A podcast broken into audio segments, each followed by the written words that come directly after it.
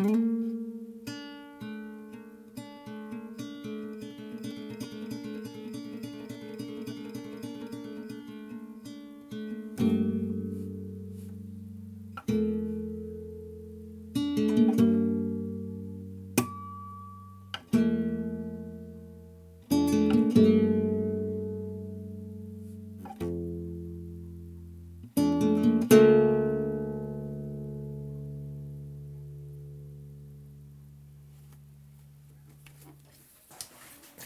Isso aí. Agora, uma e vinte e seis, doze de maio de dois mil e vinte e um. No último episódio eu disse dois mil e vinte. Talvez seja um ato falho, talvez seja um, uma falha. Então somente apenas uma falha.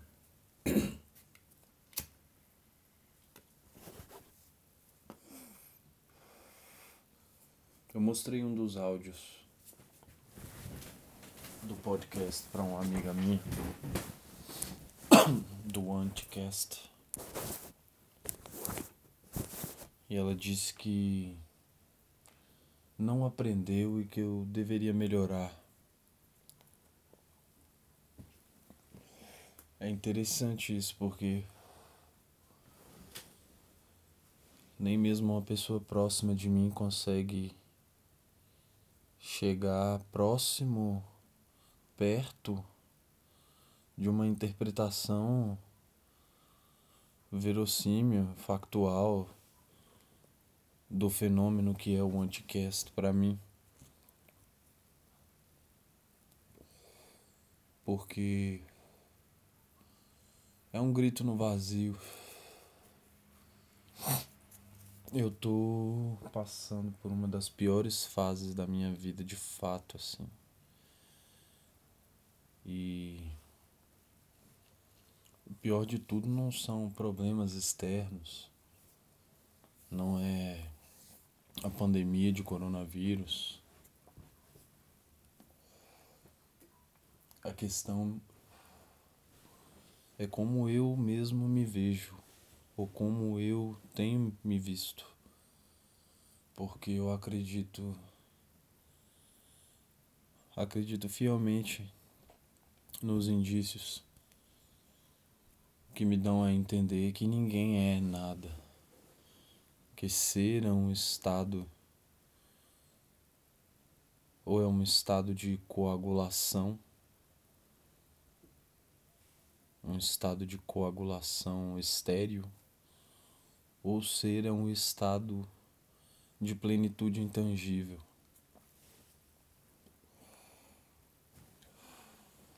E eu sei que dentro de cada corpo que se move autônomo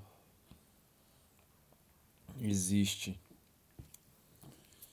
existe um espírito de vida que transcende em plenitude. E essa natureza transcendente. É tão absoluta em si mesma que ignora o fato de estar rodeada por limitações mundanas carnais e persiste lá. Até que um dia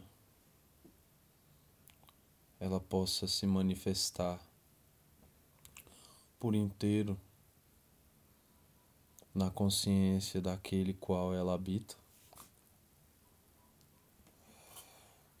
ou que até um dia possa, ou até que um dia possa se libertar da prisão de baixa frequência das péssimas escolhas da consciência.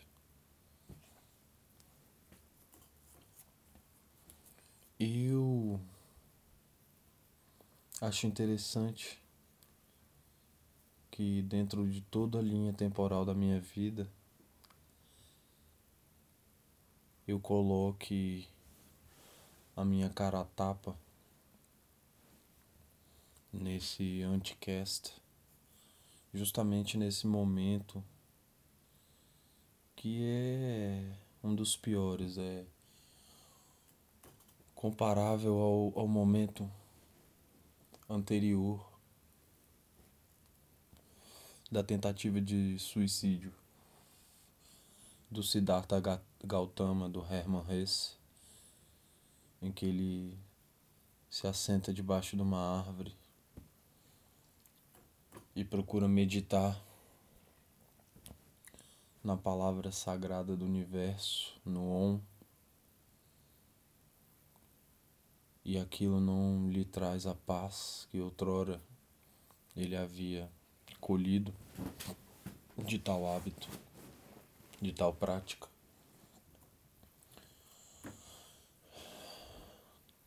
Logo depois dele, no meio de um jogo de carteado ou qualquer outro tipo de jogo que se jogasse na época, ele levanta no meio do, da mesa de jogo com seus comparsas ali, seus parceiros de jogatina, e ele simplesmente se percebe como o imbecil mundano que ele estava sendo naquele momento e que ele tinha permitido se tornar ou figurar. No instante em que ele percebe o tolo mundano que ele estava sendo, ele tem um acesso e, e simplesmente se levanta e sai andando até que chega nessa árvore que eu mencionei. E procura meditar como como no, nos tempos antigos em que ele era um brahmane, procura meditar e fazer as técnicas que ele aprendeu e desenvolveu quando se tornou um asceta. E nada daquilo funciona, então ele começa a pensar no suicídio porque ele havia se tornado desprezível para si mesmo.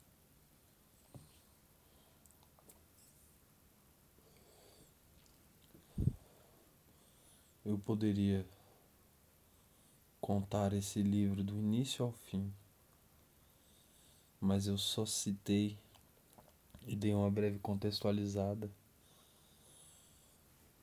para dar enfoque na ideia de transitoriedade da personalidade e no ponto em que o Siddhartha procura acabar com a própria vida porque se tornou desprezível para si mesmo. Não que eu tenha me tornado desprezível para mim mesmo, porque o meu entendimento da fluidez dinâmica das coisas é não me permite muito me surpreender. Então eu sei que eu sei que a consciência passa por diferentes níveis de resposta a diferentes níveis de estímulos. Logo, esse déficit que eu reconheço em disparidade às idealizações que eu fiz de mim e para mim, do mundo e para o mundo. Esse déficit é apenas um, um ponto numa régua infinita.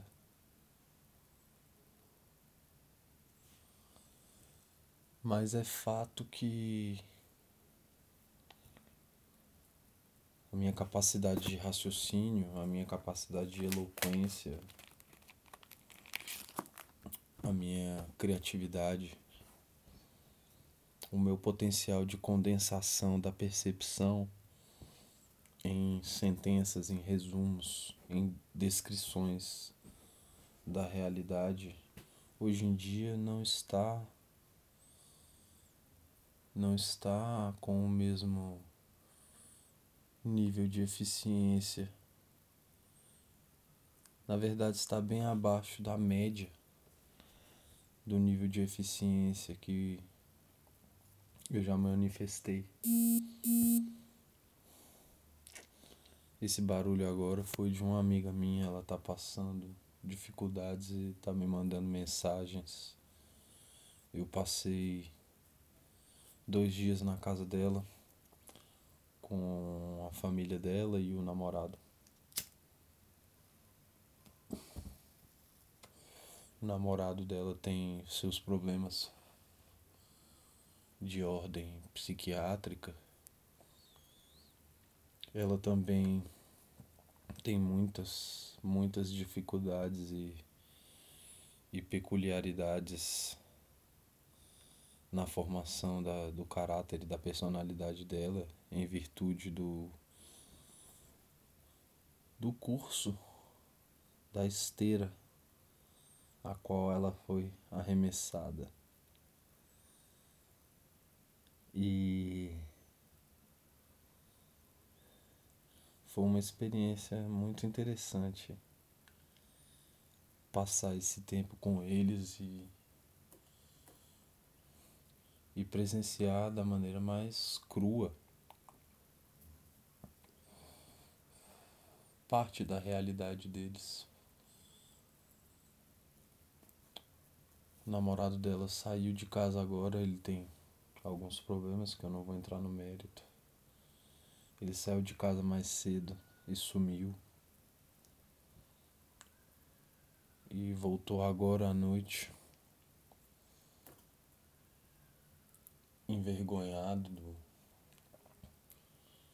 do digamos do da cena que ele fez antes de sair, envergonhado de si mesmo, consigo mesmo,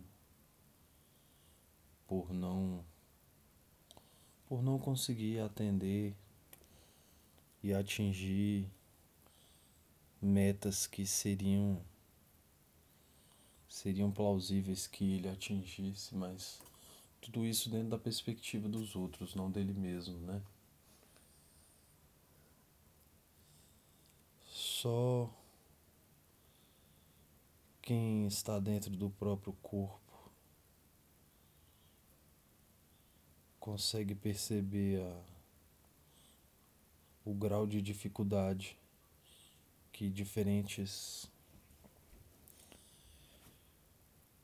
que diferentes situações tem para si.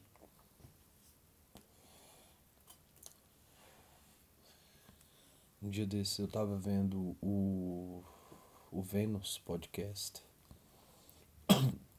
e a Cris Paiva falou que, ironizando, né, com, com aquela aquele modus operandi característico dela ironizando aí o fato de que se a pessoa tem uma boa ideia, essa ideia só seria boa na ideia, na, dentro dos parâmetros dela, né? Que essa ideia só seria boa se fosse aplicável pela própria pessoa. E eu fiquei pensando, não ela não, não nunca ouviu falar sobre sobre Eduardo Mante, sobre Van Gogh, sobre infinitos outros gênios como Nikola Tesla, por exemplo, que acabaram as suas vidas mundanas aparentemente num estado de degradação dentro dos parâmetros mundanos, é claro, porque a verdadeira nobreza, o verdadeiro valor do espírito de uma pessoa é praticamente invisível para o mundo. É preciso querer enxergar o outro para alcançar a nobreza de seus espíritos e o verdadeiro valor. E o fato é que existe um padrão, o status quo. E independente dos pontos isolados, dos pontos isolados desse status quo serem maleáveis e erigidos e destruídos pela própria fonte geradora de tal status quo. O único valor que é inquestionável é a suposta legitimidade da existência de um pretenso status quo. Veja, a maioria esmagadora das pessoas ao longo do mundo, ao longo do tempo, não tiveram o menor direito de expressão de si mesmas. Elas não chegaram a ter o direito de se conhecer. Então,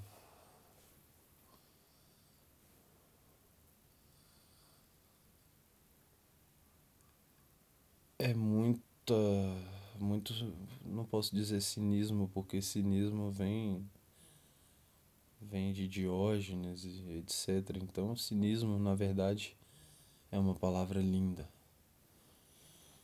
Mas é de um, de um. Não sei, uma falta de honestidade intelectual. Querer afirmar que a política, ou a cultura, ou o status quo, seja qual for, é um reflexo é um reflexo da da moral individual das pessoas. Porque a maioria das pessoas não chega nem a ser alguém para si. A maioria das pessoas não não conseguem nem por alguns instantes, abandonarem a condição de sujeitos e serem de fato indivíduos.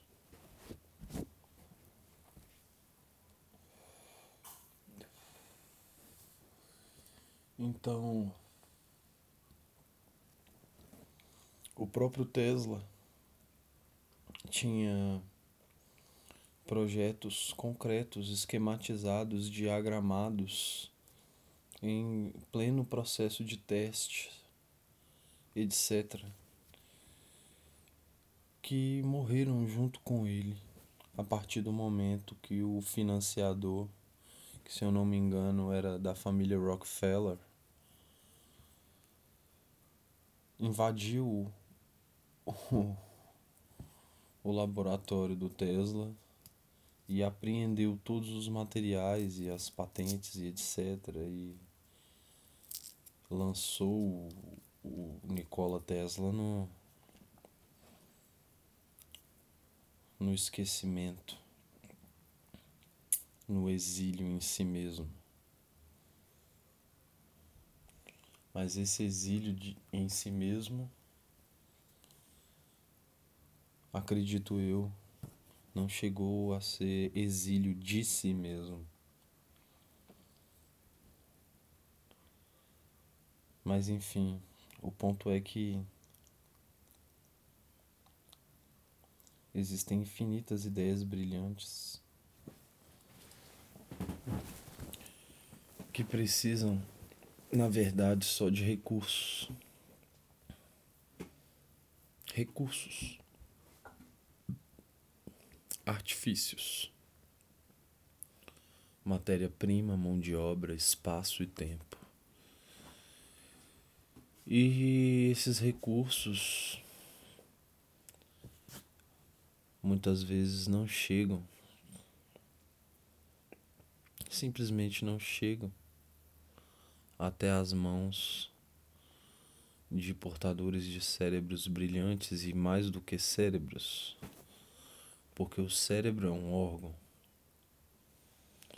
Portadores de consciências ativas e resplandecentes.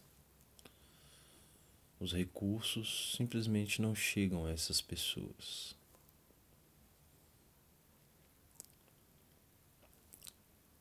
E de quem são esses recursos, né?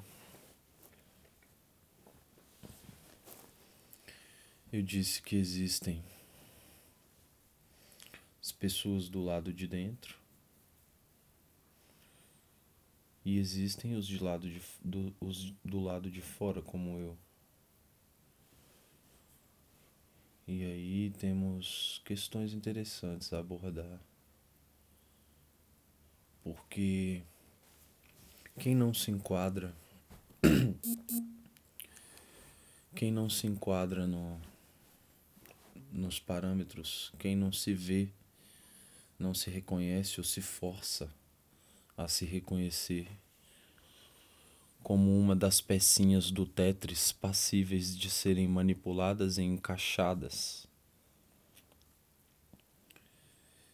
Quem não se enquadra, ainda assim pode se enquadrar na condição daquele que não se enquadra. Ou seja, sempre que surge um desvio no padrão que a sociedade impõe, esse desvio é automaticamente visto como um erro, uma falha, algo reprovável, deplorável. Então, aqueles que não se enquadram nos moldes, mas ainda conseguem pronunciar com as próprias vozes que os moldes são justos, válidos, adequados, que são legítimos eles se enquadram na condição de não se enquadrar. Mas existem aqueles quais não se deixam dobrar, aqueles quais não admitem que A seja B pelo simples fato de que existe uma maioria absoluta em coro reverberando a ideia de que A na verdade é B.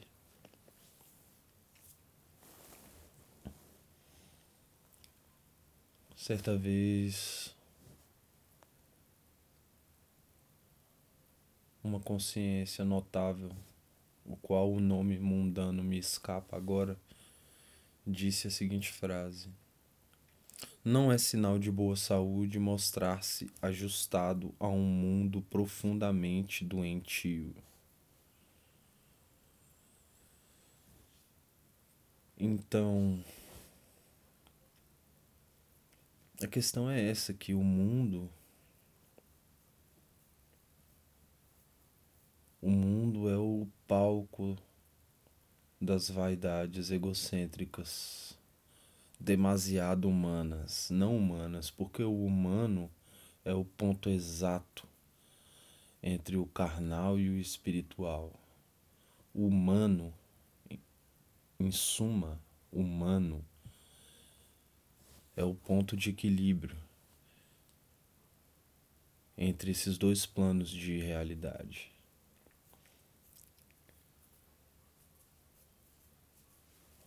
Mas além disso, existe o que é demasiado humano. Enfim, o mundo é o palco desse teatro de vaidades egóicas. E assim sendo, ele segue determinados parâmetros. Quando você observa a natureza, a extinção das espécies, as mutações, as alterações climáticas naturais e espontâneas, a cadeia alimentar. Você observa que esse caráter de luta, esse caráter de impiedade.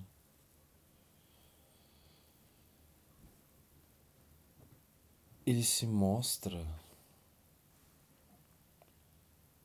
infinitamente mais válido do que a aplicação desses mesmos princípios na sociedade, na medida em que a natureza não relativiza as coisas. A natureza não não muda de interpretação sobre um mesmo fenômeno. Porque tudo está interligado de maneira natural e espontânea. Veja bem como se orientam os morcegos no espaço geográfico. Eles enxergam através do som. Mas para que o morcego formule um prospecto do cenário geográfico à sua volta, ele precisa inicialmente que o próprio espaço se reconheça, que o próprio espaço se comunique com as vibrações sonoras que o morcego emite.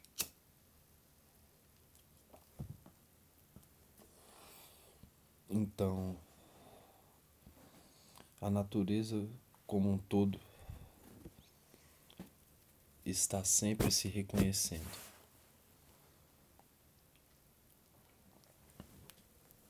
A questão é que a natureza metafísica, a condição metafísica, a condição de viver pela própria interpretação maleável dos fenômenos externos do mundo sensível que é característica do ser humano foge demais a essa realidade.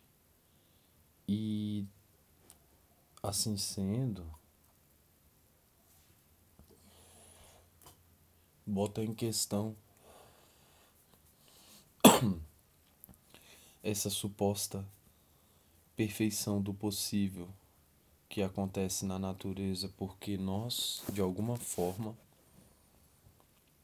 o corpo, o cavalo, o avatar, o receptáculo da consciência é barro, metaforicamente falando. O corpo é inerentemente animal. Então, desses ciclos autofágicos da natureza,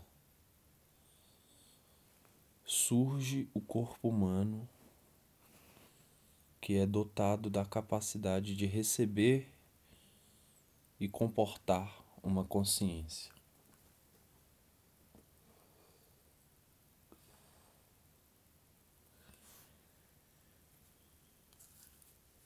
Então,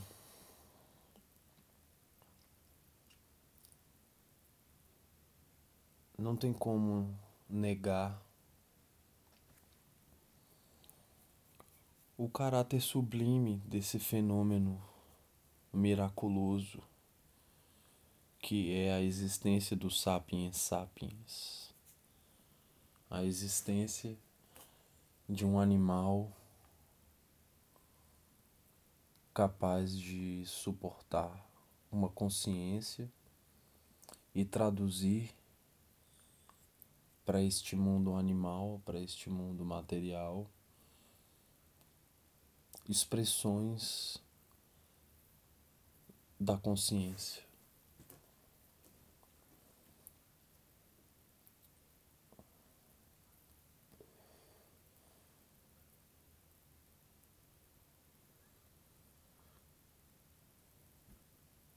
As pessoas as pessoas escolhem de alguma forma, mas a escolha é sempre determinada pela oferta. Ninguém escolhe objeto X desconhecido. É possível que se escolha avançar em direção ao desconhecido. Mas assim, não existem perspectivas concretas ou expectativas palpáveis, porque a escolha é caminhar em direção ao desconhecido.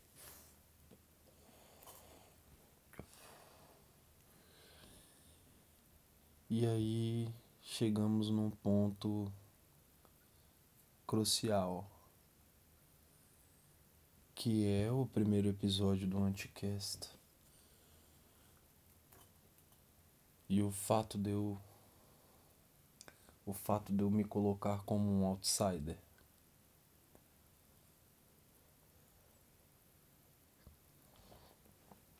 Um outsider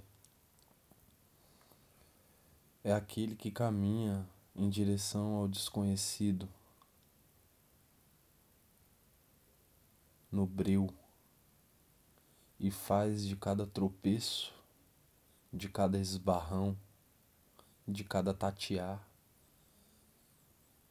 faz disso a sua apropriação do método do morcego para enxergar.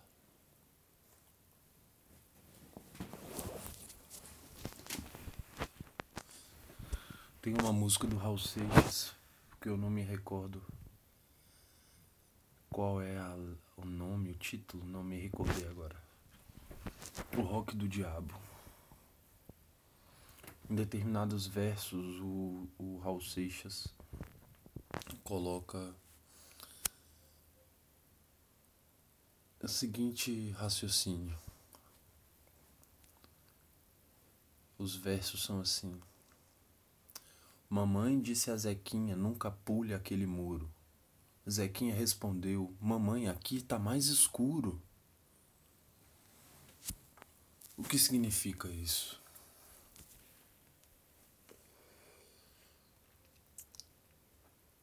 Em outra música, Raul Seixas escreve que ele só acredita em quem pulou o cercado.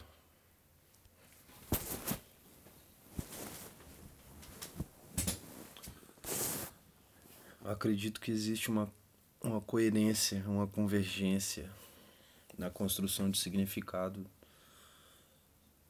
desses versos de músicas distintas.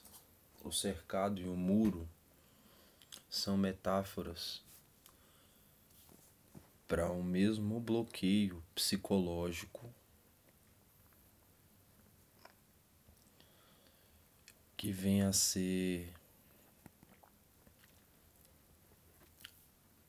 determinadas bolhas de perspectiva do mundo e da realidade.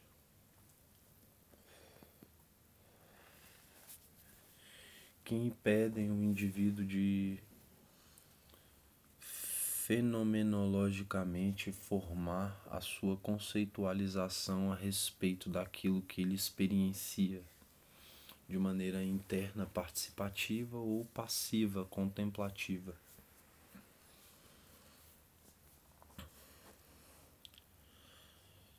Só que isso isso me traz um, um raciocínio não muito promissor, porque a similaridade que as pessoas têm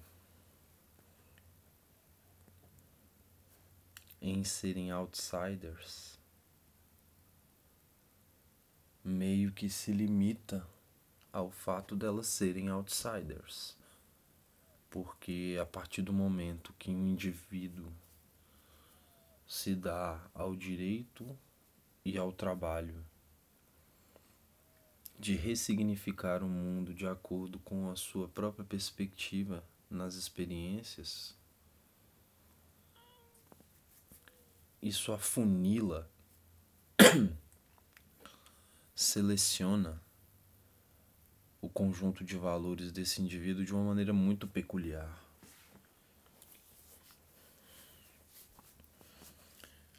Digamos assim, fazer parte do Tetris, do status quo, seria o mesmo que caminhar, dirigir por uma estrada daquelas estereótipo dos filmes americanos cruzando um deserto californiano.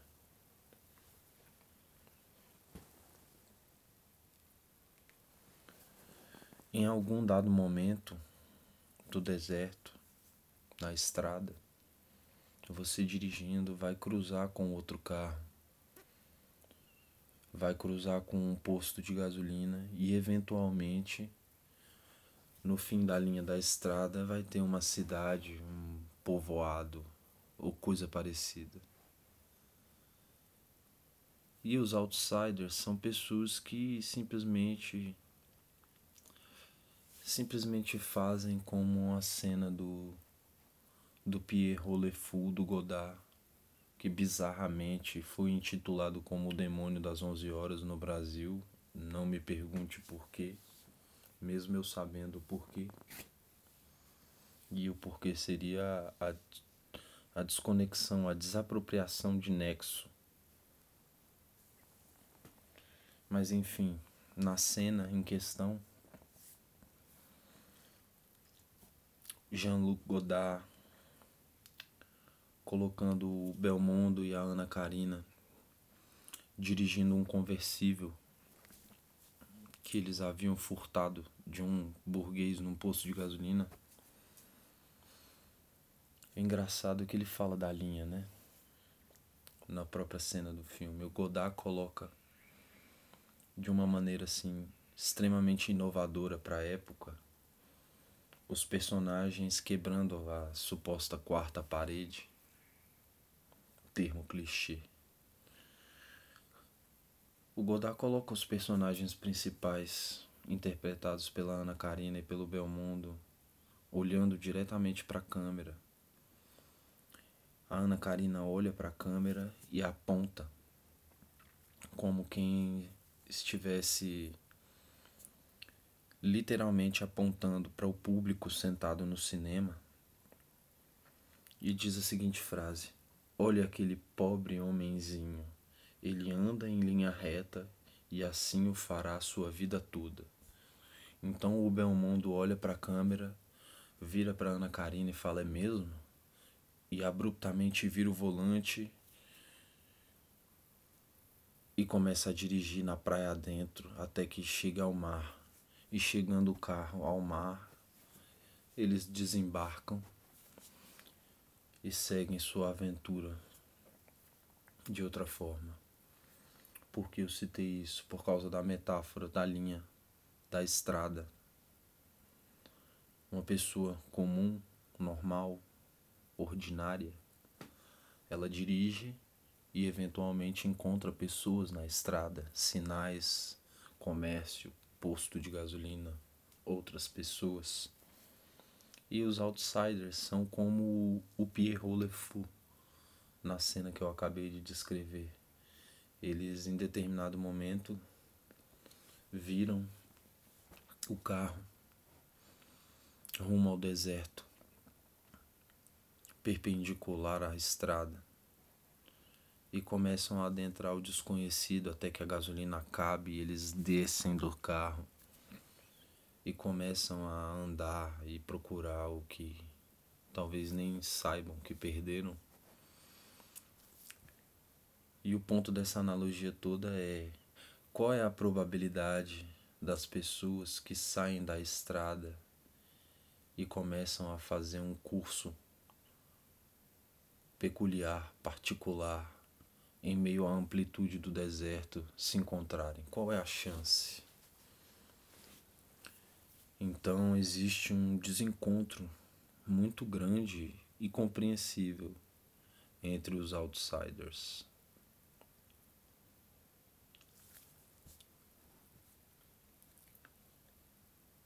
Então,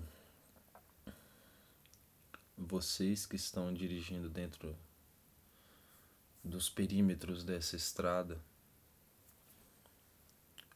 com a falsa sensação do vento nos seus cabelos, vocês têm todo o direito de permanecerem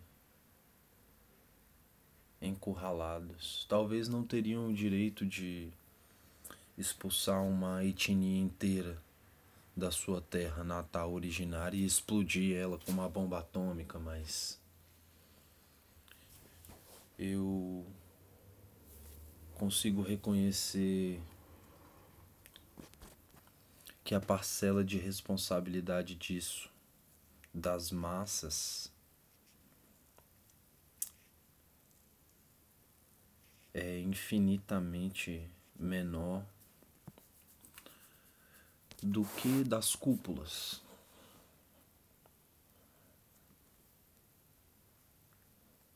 Um fenômeno interessante de se observar é que dentre o governo Lula e o governo Bolsonaro não se passaram sequer 20 anos. Ou seja,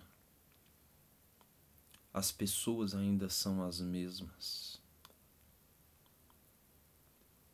Ou seja, em números, boa parte das pessoas que elegeram o Lula são as que elegeram o Bolsonaro.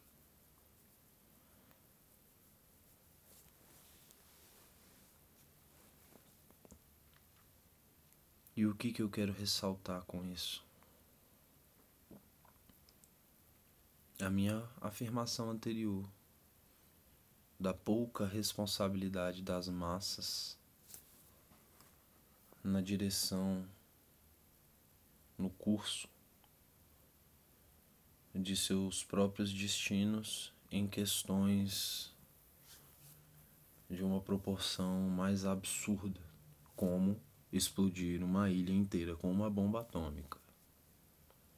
Isso eu estou falando da ilha de Bermuda, que foi explodida pelos americanos. Não estou nem mencionando Hiroshima e Nagasaki.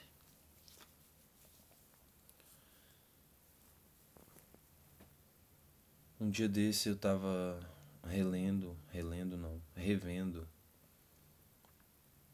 uma entrevista da década de 50 que o Aldous Huxley fez para a televisão americana. E a forma como ele como ele critica ainda que de maneira tímida e isso é compreensível porque uma das coisas mais difíceis de se romper, de se transcender, é o instinto de autopreservação do corpo. Mas enfim, desviando entre entre as dificuldades que o instinto de autopreservação do Adolf Huxley o punha ele descreveu como a democracia havia se tornado uma desculpa para o despotismo através da comunicação dos emissores, dos donos de meios de comunicação e etc., e os seus associados, como essa comunicação estava sendo cada vez mais redirecionada ao inconsciente. Ele fala de dispositivos tecnológicos que estariam em desenvolvimento e que continuariam a se desenvolver na direção de cada vez mais captar dados sobre as pessoas para que estes dados fossem processados, digeridos e integrassem o padrão de formação do discurso que seria direcionado para seus inconscientes e não para suas consciências.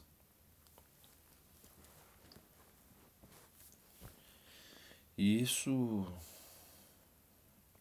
essa entrevista é da década de 50 e uma linha de raciocínio de tal complexidade como essa não se desenvolve do dia para a noite, então já tem muito tempo que pensadores estão percebendo essa tendência terrível que é a manipulação das pessoas de dentro para fora e não de fora para dentro. Um despotismo cívico, um despotismo civilizado, um despotismo parcialmente empático Eu não, não tenho poder nem capacidade para julgar, condenar ou até mesmo intervir no curso da humanidade, porque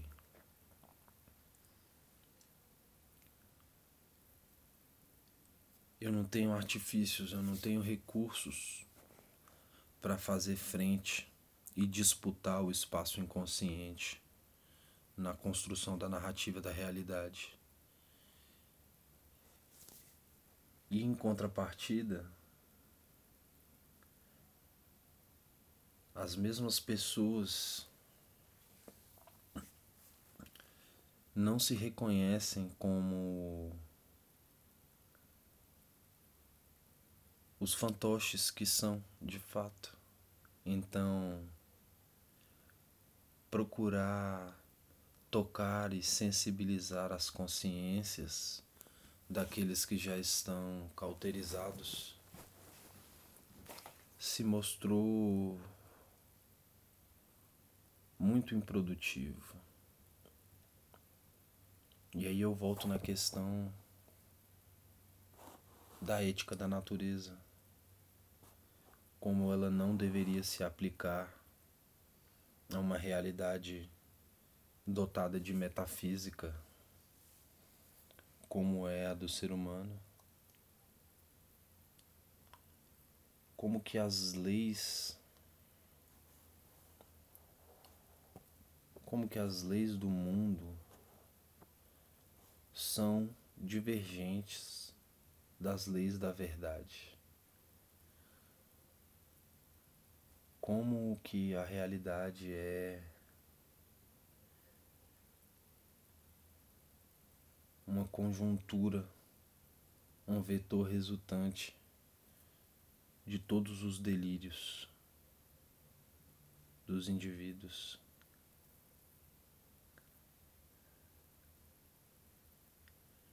Veja, eu não estou aqui tentando me enaltecer nem nada do tipo, porque isso seria como tentar enfiar um pendrive num videocassete.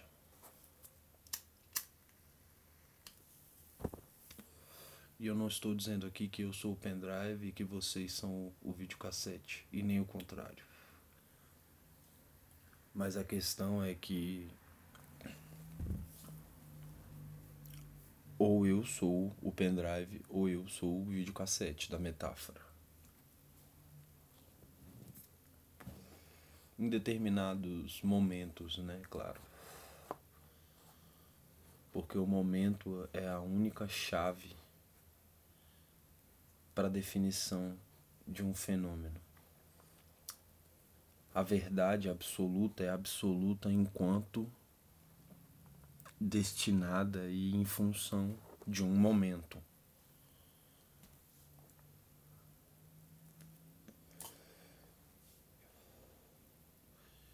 Infinitos momentos já passaram. Infinitas conjunturas, infinitos arranjos de valores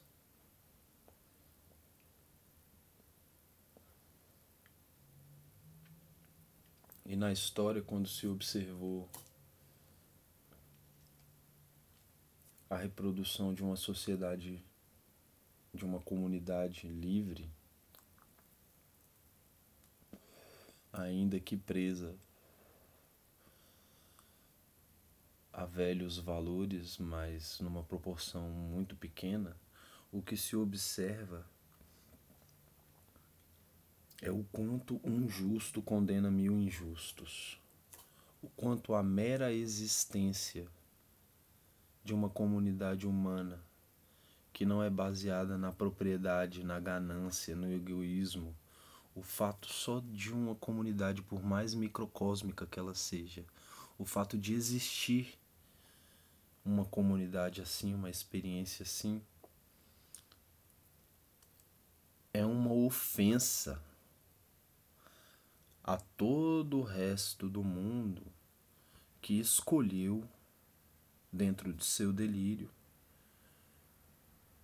que essas, essas relações, que essa dinâmica maluca de morte, de guerra, de disputa, de competição e de hipocrisia, que essas coisas são leis naturais, porque quando você mostra uma sociedade uma comunidade, uma experiência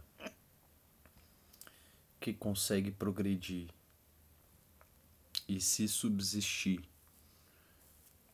não sendo baseado nesses valores deturpados, abundantes na sociedade contemporânea.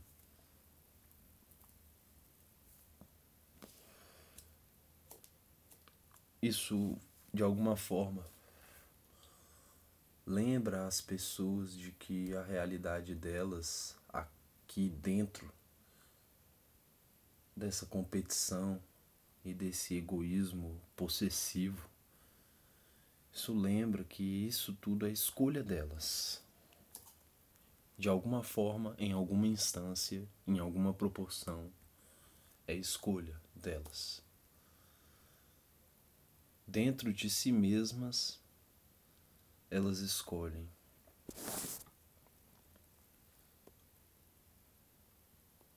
Elas escolhem perpetuar as dificuldades que sofreram.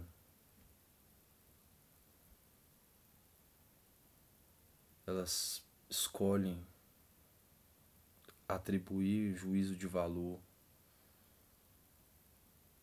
sobre a pseudo-escassez gerada por essa economia competitiva dominando os valores e as direções dos agrupamentos humanos. E um ótimo exemplo disso é o arraial de Belo, Nome, Belo Monte, porque Canudos, na verdade, é um nome pejorativo que os soldados sicários é, mercenários do governo brasileiro. É o nome que os soldados brasileiros mercenários que foram incumbidos da tarefa de dizimar uma população que ocupava e se reproduzia e se perpetuava num terreno relativamente inóspito, assassinar todos eles, quebrar-lhes a espinha do espírito, em troca da promessa de moradias. Inclusive, isso está correlacionado com o surgimento das favelas. E aí entra toda a questão da escolha e do karma. Veja bem, um grupo de pobres desafortunados escolhe como solução de sua miséria vagar pelos desertos áridos do Nordeste do Brasil em busca de uma terra que fosse minimamente apta, que gerasse, desse condições mínimas de subsistência para que eles pudessem simplesmente comer de seu trabalho sem a exploração de intermediários e afins. E outro grupo igualmente oprimido de miseráveis escolheu empunhar armas e matar e ir até o encontro de pessoas que estavam vivendo quietas, isoladas, ir atrás dessas pessoas para matar e assim fazendo o serviço sujo dos poderosos colher o fruto de sua prostituição. Mas, como o mundo é sempre o mundo, o que eles receberam em troca de sua obediência servil foi o gueto de uma favela.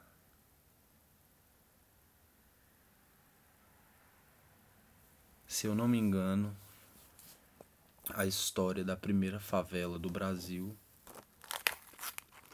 é proveniente justamente desse fenômeno de canudos.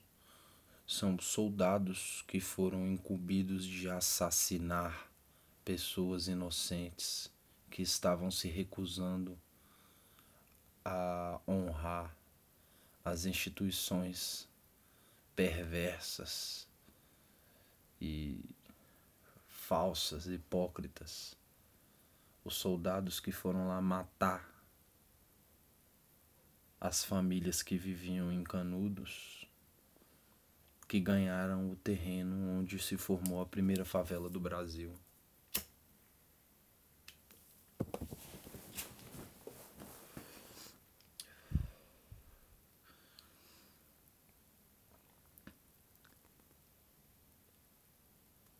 Então, o jogo é esse.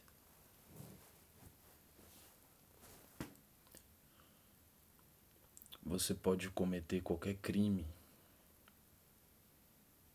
Você pode cometer qualquer atrocidade.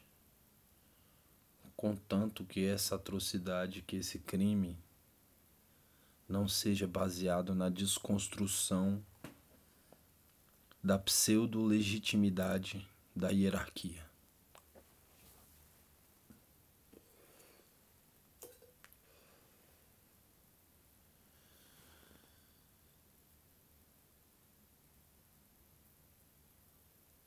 Esse foi mais um Anticast. Quero relembrar aqui a todos que eu não tenho objetivo de desmerecer, nem humilhar e nem colocar a menos ninguém pelo simples fato de que possui uma interpretação diferente da minha, seja essa interpretação uma das peças do Tetris óbvia e previsível ou não. A questão é que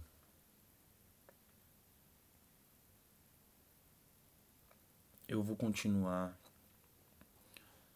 vomitando as minhas ideias através desse anticast